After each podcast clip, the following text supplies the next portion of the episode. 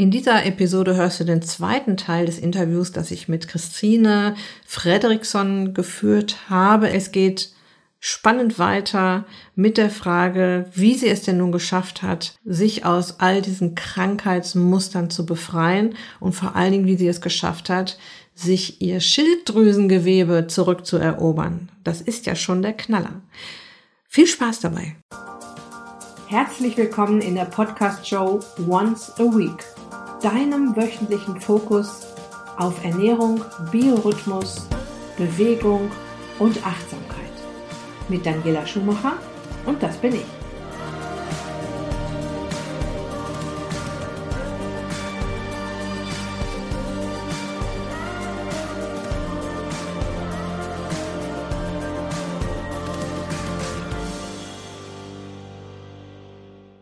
Kannst du vielleicht auch noch was zu der Frage sagen, was, was passiert, wenn ich L-Tyroxin einfach weglasse? Was, was passiert dann? dann geht der ganze, ganze Stoffwechsel runter. Also das, man darf den Körper nicht überfordern. Also wenn deine Schilddrüse heilt, dann wirst du bei gleicher Medikation ja eigentlich in die Überfunktion kommen. Dann merkst du, dass du senken kannst. Also ich glaube wirklich, also der Weg zur Heilung, wenn ich da ein ganz kleines bisschen ausholen darf. Ne?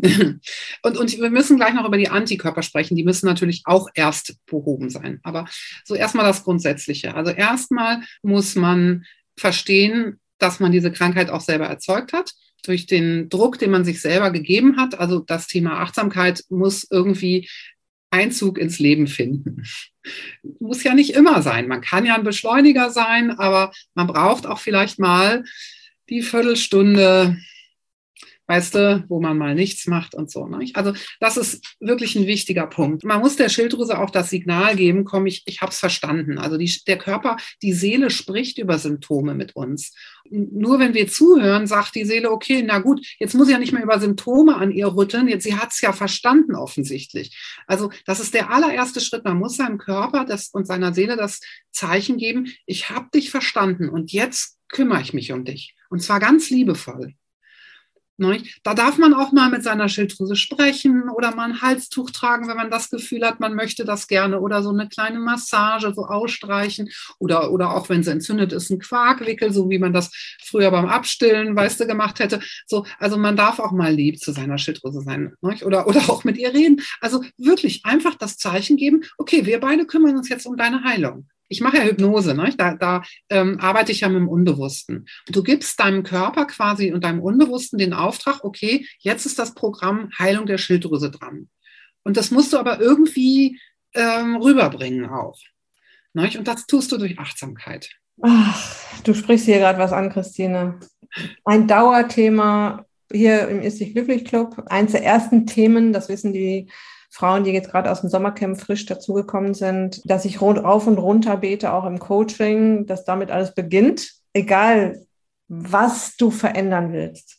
Jeder Veränderungsprozess und auch der Veränderungsprozess, ich will jetzt meine oder ich möchte meine Schilddrüse heilen, beginnt mit mehr Achtsamkeit. Und das ist genau das, was du gerade gesagt hast, diese Viertelstunde mal ausruhen.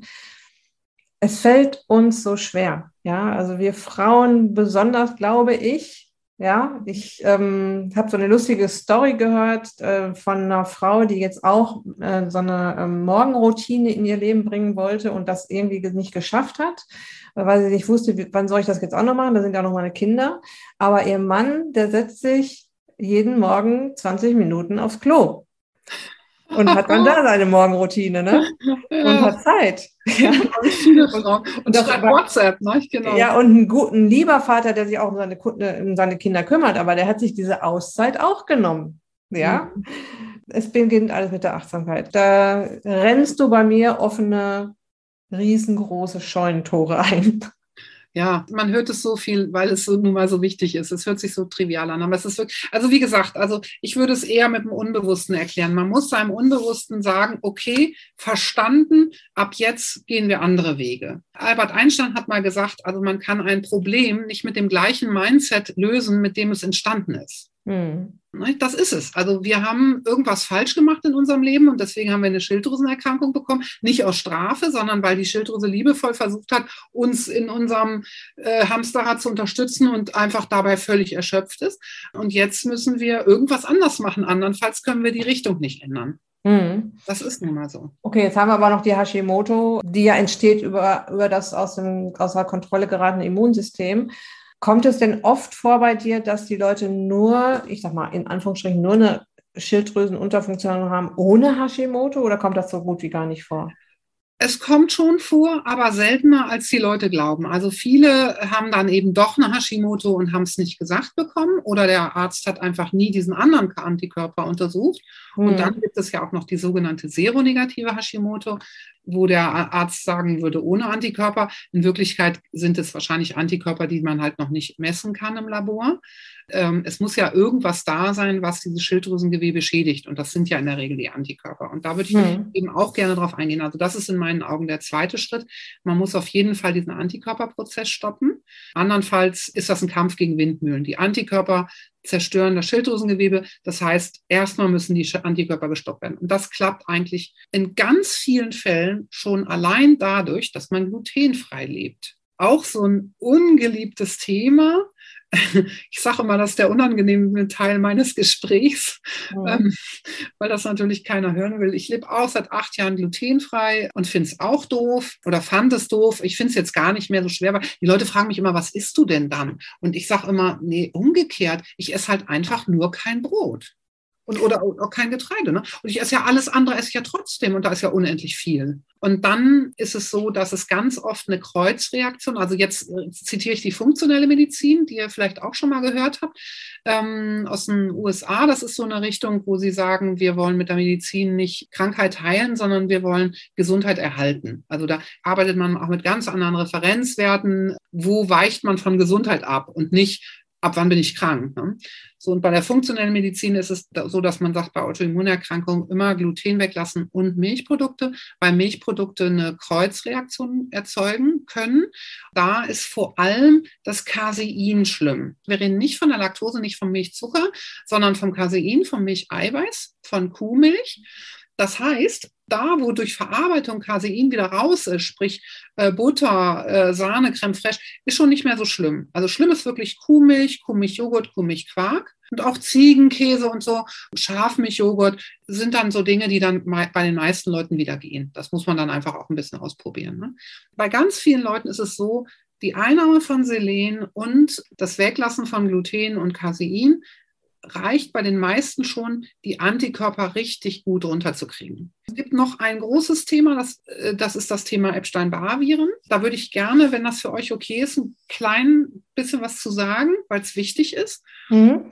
Kann ich zwischendurch Fragen einschieben? ja, und dann setzen wir da gleich wieder an und vielleicht auch noch wie hast du es in den Griff gekriegt? Ne? Also du hast jetzt schon Tipps gegeben, ich sag mal, über die Ernährung. Es geht ja dann auch Richtung antientzündliche Ernährung oder Autoimmunprotokoll und solche Geschichten. Aber ich will mal kurz nochmal auf die Fragen eingehen, die hier jetzt noch reingekommen sind. Ja. Meine Schilddrüsenwerte wurden vom Hausarzt jahrelang als grenzwertig unterfunktional bewertet. Vor zwei Jahren hat er auf Verdacht Thyroxin 50 verschrieben. Ich habe es circa ein Jahr genommen, dann einfach abgesetzt und weil ich keine Veränderung bemerkt habe. Heute glaube ich auch durch Danielas Coaching, dass ich grundsätzlich einen falschen Lifestyle hatte. Ist es sinnvoll, die Thematik beim Hausangst nochmal anzusprechen und genauere Werte anzufordern? Gute Frage. Da, da habe ich gleich so viele Gedanken im Kopf, dass ich gar nicht weiß, in welche Richtung ich antworten soll. Also erster Gedanke, also wenn man sich gesund fühlt, soll man sich nicht pathologisieren lassen. Durch so Diagnosen wird ein Gesunder oft krank gemacht. Nicht? Also wenn du dich gesund fühlst, du fühlst dich vom Gewicht okay, du hast eigentlich gar keinen Grund. Du man kann es ja mal überprüfen lassen. Also es ist ja kein Risiko, ne, keine Schilddrüsenhormone zu nehmen, wenn man sich gesund damit fühlt, wenn alles funktioniert, die Verdauung und so weiter dann schadet man sich ja dadurch nicht, dass man keine nimmt. Und diese Laborwerte, die wurden halt irgendwann mal festgelegt ne, von irgendjemandem. Also da hat man sich einfach äh, 10.000 Frauen angeguckt und geguckt, wie sind deren Laborwerte, hat da Mittelwerte gebildet, hat dann irgendwie so eine Spanne daraus gemacht, die ganz, ganz groß ist und hat gesagt, okay, das ist der Normbereich. So, ob die Frauen, die Menschen, die da angeguckt wurden, ob die jetzt krank waren oder nicht, das wurde gar nicht betrachtet. Man sollte sich immer in erster Linie nach Symptomen richten und in zweiter Linie nach, kann man dann das ja auch nochmal überprüfen mit Laborwerten. Aber wenn man keine Symptome hat, wie gesagt, würde ich mir keine Krankheit anhängen lassen. Wenn man aber andere Symptome hat und denkt, ah nee, das ist jetzt aber was anderes, dann macht schon Sinn, auch mal nach der Schilddrüse zu gucken, weil die damit reinspielen kann. Also wenn man zum Beispiel eine Nebennierenschwäche hat und dann eine sehr schlecht eingestellte Schilddrüse, dann ist es wirklich richtig doof für die Neben, also dann kann die Nebennierenschwäche dadurch eskalieren. Kann man als Laie eine Nebennierenschwäche erkennen oder denken, oh, das sind, glaube ich, meine Nebennieren. die sollte ich mir doch mal angucken lassen? Ja, auch an den Symptomen, nämlich Stressempfindlichkeit. Also, dass du mit Stress nicht mehr klarkommst. Da reicht schon eine blöde, ein blödes Telefonat und du hast den Eindruck, du musst dich hinlegen. Oder du, du machst irgendwie Sport, den du immer gemacht hast, also nicht exzessiv, sondern ganz normal und musst, brauchst zwei Tage, um dich davon zu erholen. Also das sind so diese typischen Signale, da, dass du in Tränen ausbrichst ganz leicht. So, ne? Das sind so typische Signale, dass die Nebennieren da gerade am Überkochen sind. Also die Nebennierenschwäche beginnt ja ähnlich wie eine Hashimoto erst mit einer Überfunktion und dann mit einer Unterfunktion. Man kann dann den Arzt bitten, den Cortisolwert zu messen. Das ist aber nur eine zeitpunktbezogene Messung und das ist so, dass die Nebennierenproduktion eben so einer Sinuskurve praktisch unterliegt, ne? also so einer Tagesrhythmik. Deswegen würde man, um es genau zu diagnostizieren, einen Speicheltest im Tagesprofil machen. Das sind dann fünf Proben. Und den macht ja sowieso kein Arzt, weil da müsstest du ja den ganzen Tag da sitzen. Äh, den machst du eh zu Hause und musst du dann privat bezahlen und den kannst du dir im Internet bestellen. Den habe ich auf meiner Webseite auch verlinkt unter mhm. Produkte und dann Schilddrüse neben ihr. Da findet man so mhm. Testkits. Und bei der Schilddrüse, um auf die Frage von vorhin noch kurz einzugehen, mit, ähm, soll ich das nochmal überprüfen? Ne? Man begibt sich ja in die Hand des Arztes, wenn man ihn nicht nur die Werte machen lässt, sondern ihn das auch noch interpretieren lässt. Ich würde mir immer nur die Werte geben, also ich der Arzt, natürlich würde ich mir auch seine Beurteilung geben lassen, aber ich würde auch mir selber mal die Werte angucken. Ähm, und da gibt es im Internet Schilddrüsenrechner. Ich habe auch einen auf meiner Webseite. Äh, und da gibt man einfach den Wert ein und den oberen und den unteren Referenzbereich und dann wird da automatisch sofort die Prozentzahl angesagt, denn FT3 und FT4 sollten immer möglichst in der Mitte des Referenzbereichs sein, also bei 50 Prozent. Mhm. Ähm, weil ich hatte ja auch noch eine Frage, ähm, wie sollte denn ein guter TSH, FT4 und FT3-Wert sein? Das könnte man dann jetzt auf deiner Seite quasi mit diesem Rechner ausrechnen. Mein TSH ist 1,32, FT4 12,1 und FT3 5,42. Ich nehme 75 Milligramm L-Tyroxin. Also der TSH ist immer, wird immer mit den gleichen Einheiten berechnet vom Labor oder angegeben. Da ist ein super TSH zwischen 1 und 2. Wobei der TSH, wie gesagt, ja, wird ja von der Hypophyse produziert ich schreibe mir das mal eben auf. Also der TSH kann aus anderen Gründen, kann es sein, dass der nicht hochgeht, auch wenn man in der Unterfunktion ist. Der FT4 ist nämlich, scheint mir ein bisschen niedrig und der FT3 ein bisschen hoch. Wenn das jetzt die üblichen Referenzwerte sind, da käme so ein Thema HPU mit ins Spiel. Also es gibt Menschen, die haben andere Stoffwechselstörungen, sowas wie eine HPU das beeinflusst den TSH. Also Menschen mit einer starken HPU, da geht der TSH nicht über zwei. Selbst wenn die eine grottenschlechte, also eine wirklich richtig schlimme Unterfunktion haben, bleibt der TSH immer noch niedrig. HPU ist? Hämopyrolactamurie. Aha. Deswegen sagen alle HPU. Ist eine Stoffwechselstörung, die ganz viele Menschen mit Schilddrüsenerkrankungen betrifft. Es ist ähm, eine fehlerhafte Hemmproduktion, also die Produktion der roten Blutkörperchen ist fehlerhaft. Und dieses fehlerhafte Hemm muss entgiftet werden. Und dadurch, dass zu wenig gutes Hemm da ist, also gut in Anführungsstrichen, ist der Eisen- und Sauerstofftransport im Körper auch. Ähm, genau, du, du und ich, wir sehen nämlich ein bisschen aus wie die HPU-Typen. Also es sind die hellhäutigen, die empfindlichen, weißt du, Licht, Geruch, Geräuschempfindlich, Menschen auch so Energien. Und HPUler haben dann oft ähm, Darmprobleme, Schilddrüsenprobleme, Probleme mit den weiblichen Hormonen oder sowas wie Endometriose oder, oder ne, so diese klassischen Dinge, die man da so oft haben kann plus Probleme mit äh, der Entgiftung. So, und bei der HPU ist es eben so, dass man dieses fehlerhafte Hemm entgiften muss. Und dafür hat man einen exorbitant hohen Verbrauch an Vitamin B6, Zink und Mangan.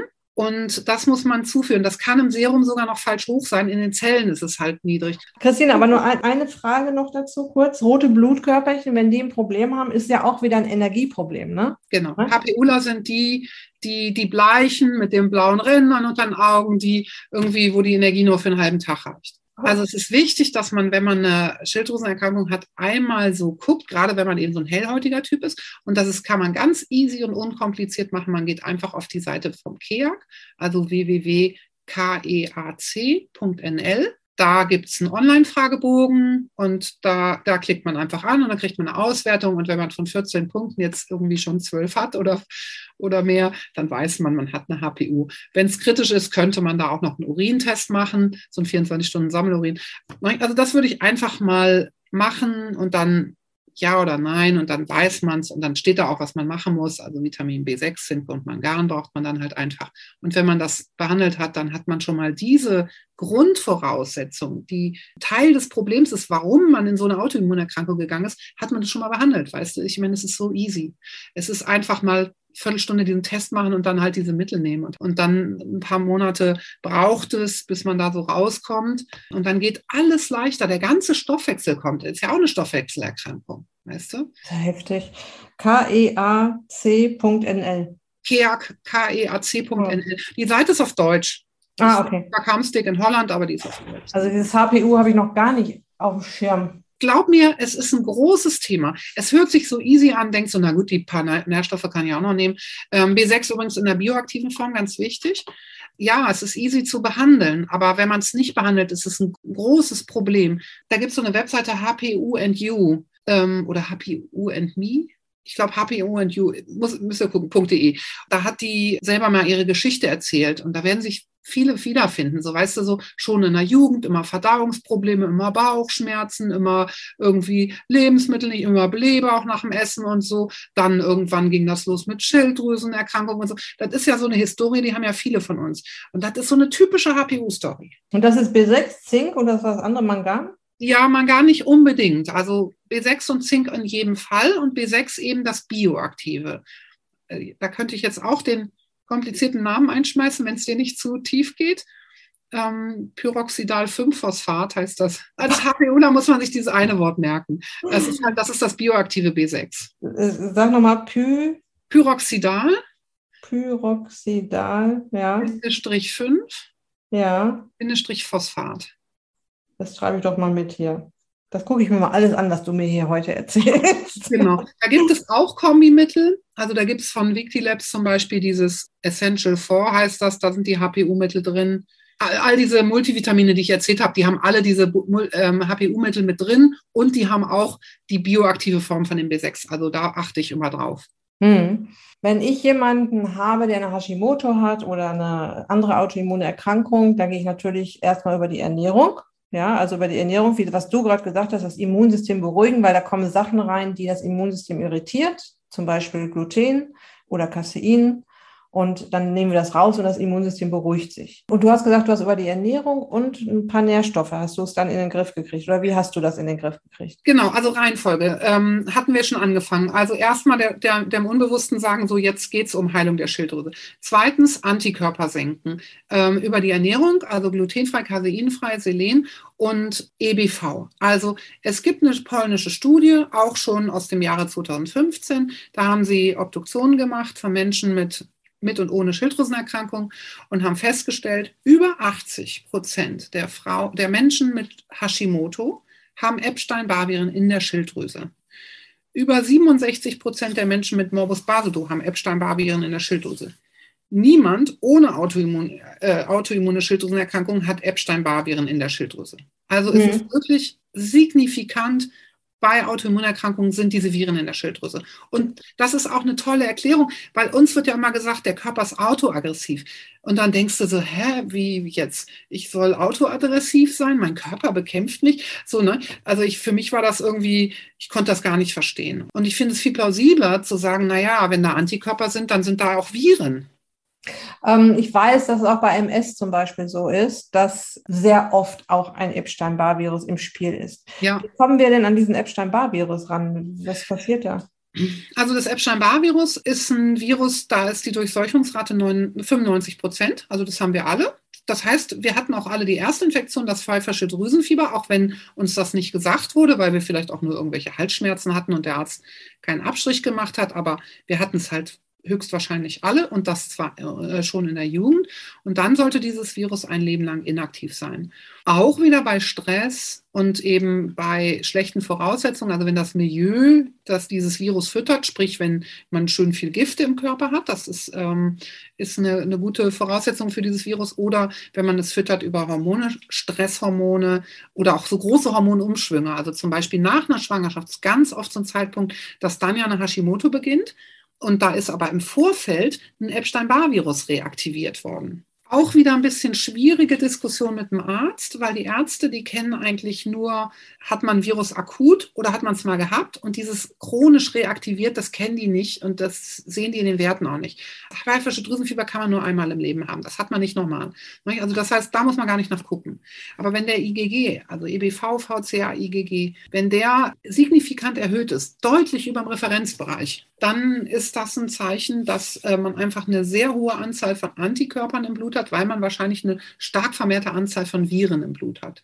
Das ist dann so ein Thema, das die Schulmedizin kann es eh nicht behandeln. Da müsste man sowieso anders ran. Das ist ja auch ein Thema, was ganz groß aufgegriffen wird von Anthony William. Da spielt ein virales Thema mit rein und dem sollte man sich stellen. Also da sollte man dann auch mal hingucken. Und ich kann das bestätigen. Wir haben es in der KPNI auch so beigebracht bekommen, dass sehr bezogen auf MS, dass das pfeifersche Drüsenfieber im Spiel ist und dass dann der Epstein-Barr-Virus im Spiel ist. Das heißt, du hast dann den Epstein-Barr-Virus, das war aktiviert bei dir und du hast das dann, du hast den inaktiviert oder wie hast du das dann gemacht?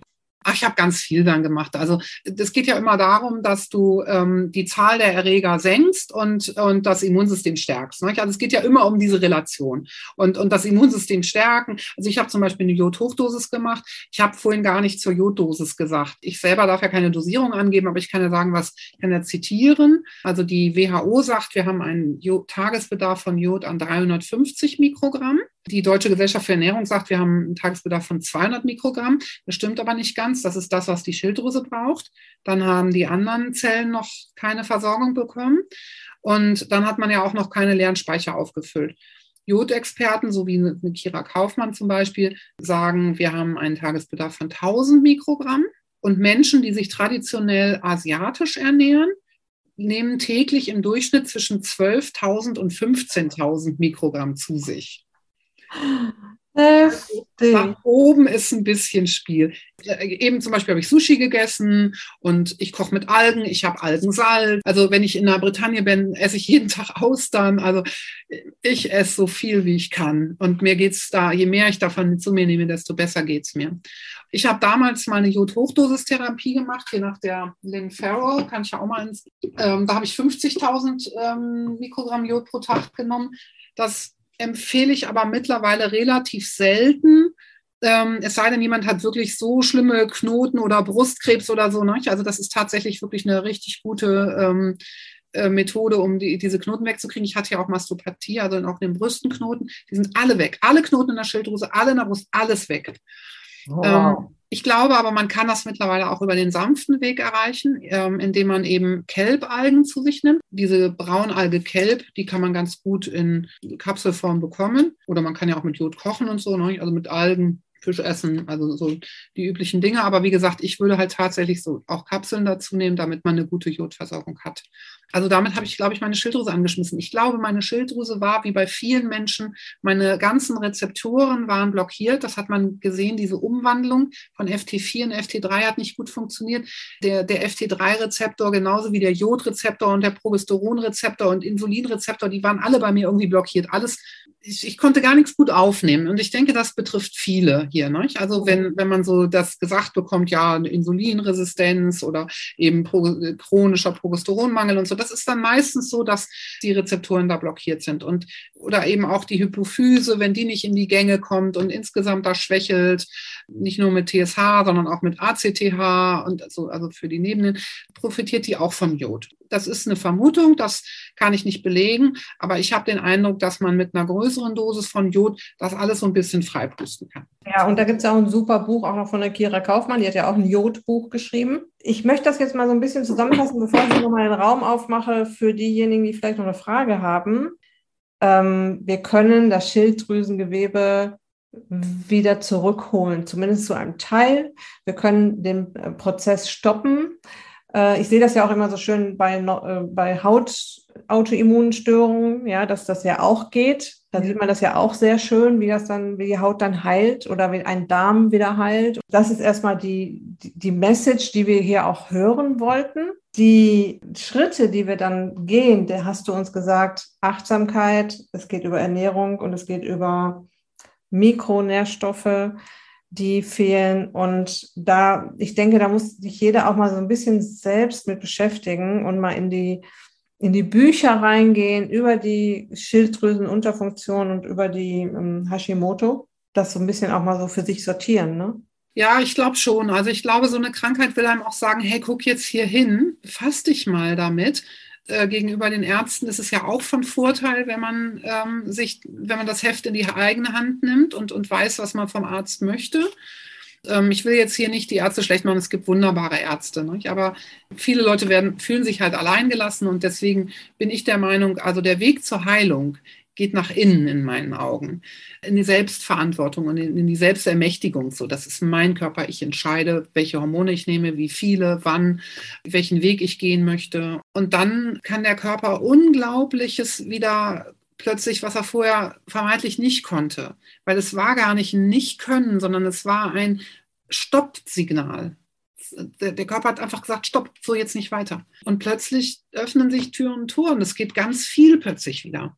Hm. An euch da draußen, ähm, habt ihr noch Fragen an die Christine? Dann könnt ihr auch einfach das Mikro anmachen und einfach in die Runde reinfragen. Hier ist gerade noch eine Frage reinkommen, Jod am besten über Algen oder, oder gibt es da auch sichere Präparate? Also Algen ist in meinen Augen das sicherste Präparat. Es gibt natürlich auch in der Apotheke synthetische Jodpräparate. Also Jod ist ja ein chemisches Element. Ähm, insofern ist das jetzt kein Problem. Da so ein synthetisch war jetzt nicht abwertend gemeint. Nicht? Also es gibt ja diese Jodtabletten in der Apotheke. Da ist aber in der Regel nur Jodid drin und kein elementares Jod, sprich nur das, was die Schilddrüse braucht aber nicht das, was die Brustdrüsen brauchen und die Eierstöcke. Da gäbe es auch ein ähm, Apothekenprodukt, das nennt sich Lugulsche Lösung, wo eben auch wieder Jodid und elementares Jod drin ist. Ist ein bisschen eklig, also weil es so chlorig riecht. Ähm, kann man mal probieren, muss man aufpassen, ist meistens ziemlich hoch dosiert. Ich habe so einen Jodartikel auf meiner Webseite, der heißt Jod, Salz und andere Missverständnisse.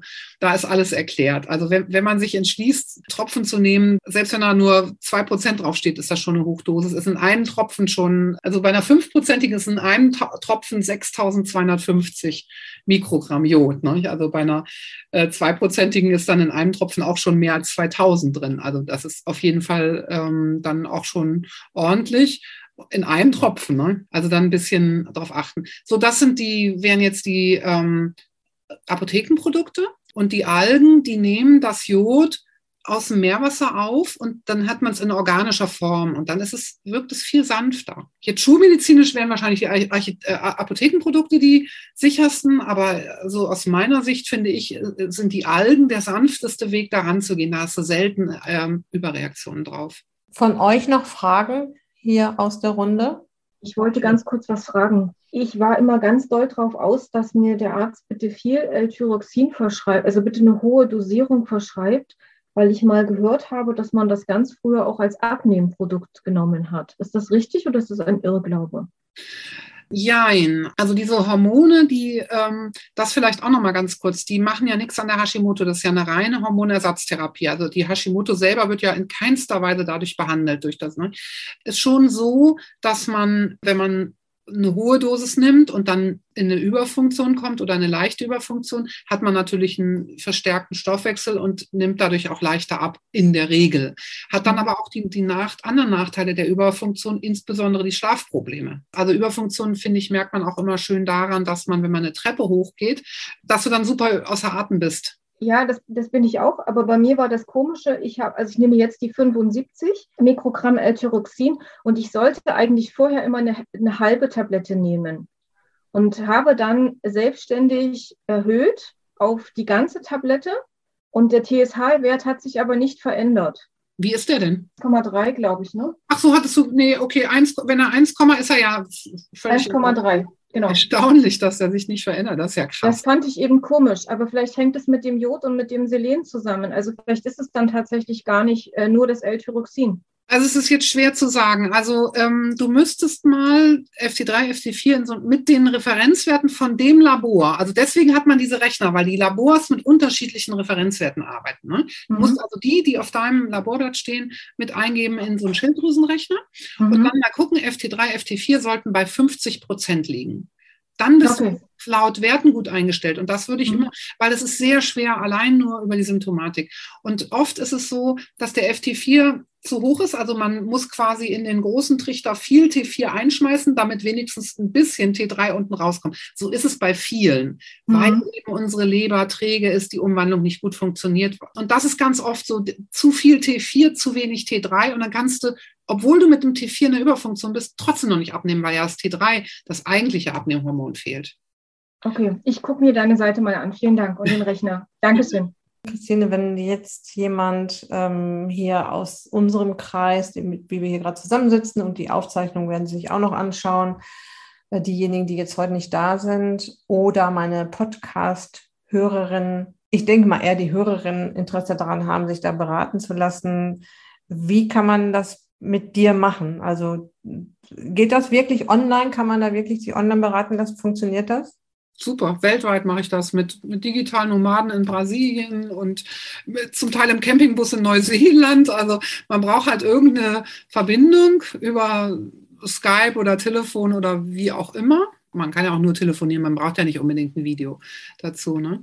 Ich ähm, habe ähm, auf meiner Webseite, also kann ich vielleicht, wenn das okay ist, kurz sagen, meine. Die werde ich verlinken überall auch. Ja. Wirst du ihr verlinken, so genau. Und da habe ich äh, auch tatsächlich sogar einen Online-Kalender, da kann man also selber auch einen Termin buchen. Ähm, oder man schreibt mir halt eine Mail und, und vereinbart einen Termin und dann kann man mir auch die Laborberichte vorher schicken, wenn man das möchte, oder halt besprechen am Telefon, also immer so, wie man es halt will.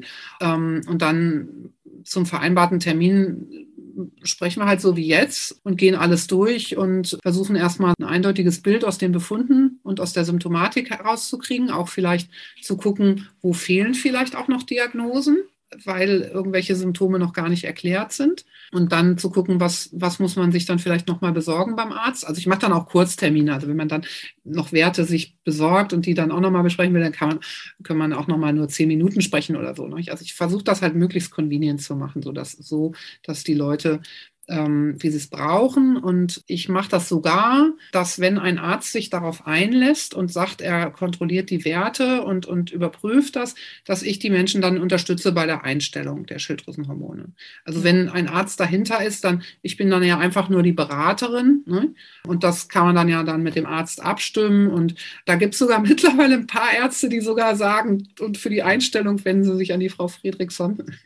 Ist okay für die Ärzte auch, weil die haben ja auch nicht die Zeit. Ne? Die kriegen das ja auch nicht bezahlt. Ja, beides nicht. Die haben nicht die Zeit, kriegen das nicht bezahlt. Und ich finde das so wertvoll, eine weitere Person in meinem Netzwerk zu haben, wo ich dann auch die Leute hinschicken kann. Ich weiß, dass solche, dass solche Experten einfach auch sehr gefragt sind. Ne? Also ich finde es einfach äh, klasse, was du anbietest, wie du die Dinge erklärst, dass du selbst auch durch diese ganzen Sachen durchgegangen bist wenn die Ärzte dich schon mit einbeziehen, dann ist das ja ein Ritterschlag. Also es gibt halt einfach nette Ärzte, so die, die einander, also sich und anderen auf Augenhöhe begegnen und unabhängig davon, welche Ausbildung man hat. Und da gibt es halt, also so, so, die jüngeren Ärzte, die sind da, da sind echt ein paar sehr coole. Also habe ich mit einem auch mal zusammen ähm, so ein Interview gegeben in der Functional Medizin Runde. So, das macht schon Sinn, auch nochmal, wenn man einen doofen Arzt hat, mal sich nach einem neuen umzugucken. Es gibt schon auch echt nette.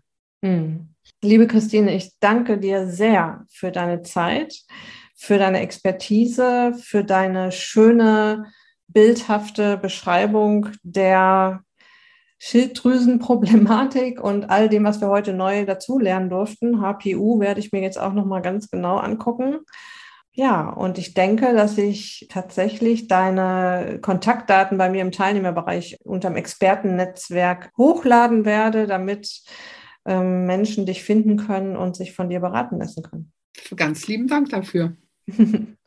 Vielen Dank für deine Zeit und bis ganz bald. Bis ganz bald. Bye bye. Tschüss. Tschüss. Okay, ich hoffe sehr, dass du dir jede Menge Ideen, Impulse, Mut und Zuversicht aus diesen letzten beiden Episoden ziehen konntest. Du findest weitere Infos zu Christine auf der Beitragsseite zu dieser Episode. Und hier kommt noch eine kleine Erinnerung. In weniger als zwei Wochen gebe ich den Workshop Ist dich glücklich? Abnehmen Kickstarter, wie du deinen Körper dazu bringst, Fett zu verbrennen, auch in den Wechseljahren und auch dann, wenn er das lange nicht gemacht hat. Du bist herzlich eingeladen. Der Workshop kostet dich keinen Cent. Er ist live, online, in Farbe mit mir. Ich bin da und möchte dir unter anderem zeigen, wie du es schaffen kannst, von Hunger und Heißhungerattacken wegzukommen, und zwar recht zügig. Du erfährst, welche Nahrungsmittel dir jeden Tag Speck auf die Hüften schaufeln und wie du sie super lecker und einfach ersetzen kannst. Ich gebe dir Feedback auf deine Ernährung und beantworte dir alle Fragen, die dir gerade auf den Lippen brennen. Die Infos zum Workshop und den Anmeldelink, den findest du in den Show Notes auf der Beitragsseite zu dieser Episode und auf meiner Website daniela-schumacher.de. Das war's für heute. Ich wünsche dir noch eine wunderbare Restwoche. Lass es dir gut gehen, pass auf dich auf, bleib gesund. Deine Daniela.